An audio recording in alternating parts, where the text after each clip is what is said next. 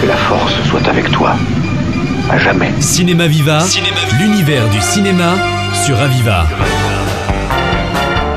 Bonjour, je suis Fanny Nègre et aujourd'hui avec Radio Aviva, nous sommes sur le campus de Ciné Créatif à Montpellier en compagnie d'un cinéaste hors du commun, un réalisateur d'envergure internationale, un géant du cinéma aux côtés de Jean-Pierre Jeunet. Il nous a touchés au cœur dans le fabuleux destin d'Amélie Poulain.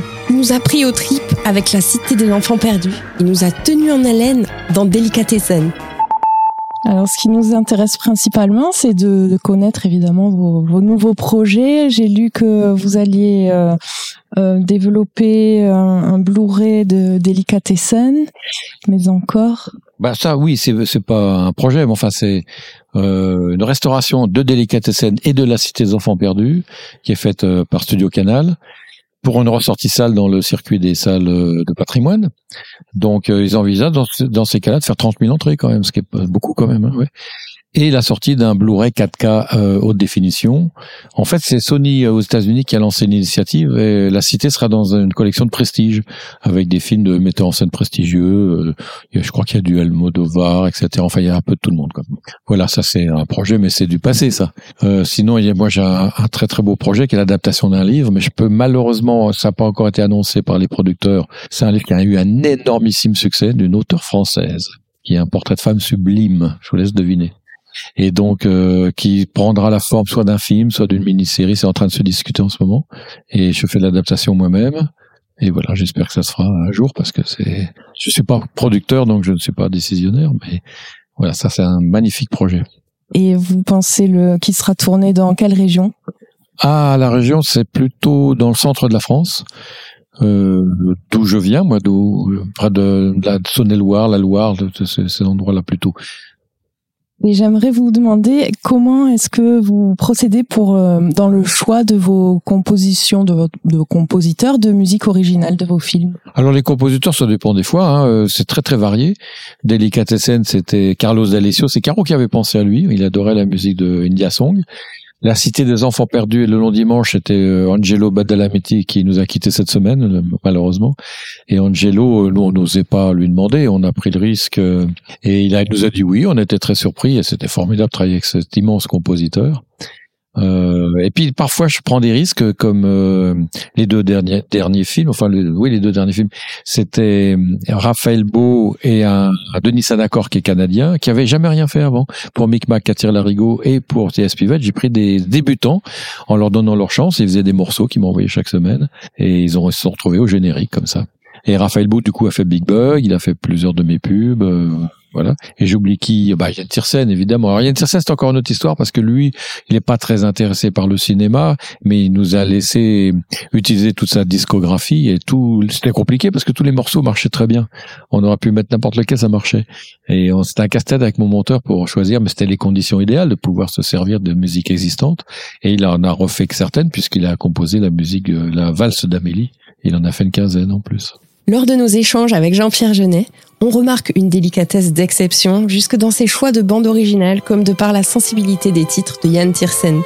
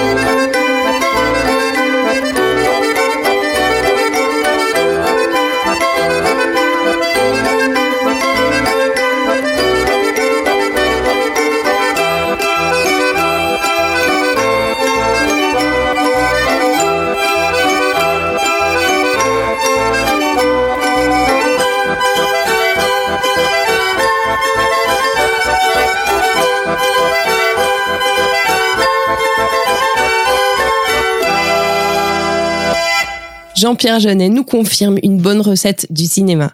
Son amour du fer, des anecdotes, un peu d'humour et le partage d'une passion. Sur des échanges parsemés de références cinématographiques telles que le cinéma mexicain, ses expériences de tournage canadiennes ou américaines, Jean-Pierre Jeunet conseille aux étudiants du campus de rester originaux et sincères. Quelle est votre, euh, a été votre meilleure formation au cinéma? C'est l'école de la rue.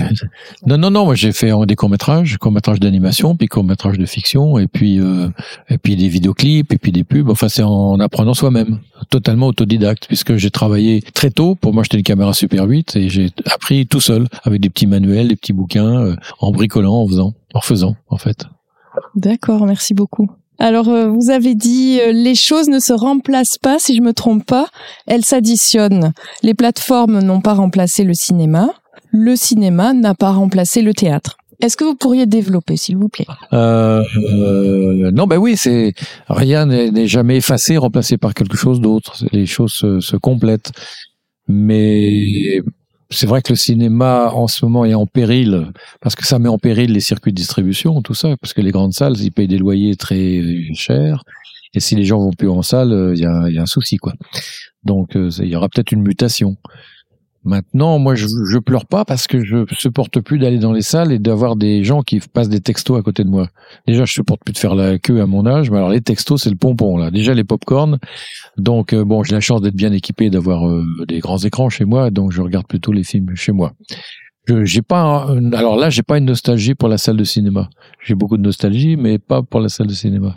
Jean-Pierre Jeunet me confie avoir un projet de film ou de série inspiré d'une figure de proue féminine et Radio Aviva suivra de près cette riche actualité. Que la force soit avec toi. À jamais. Cinéma Viva, l'univers du cinéma sur Aviva.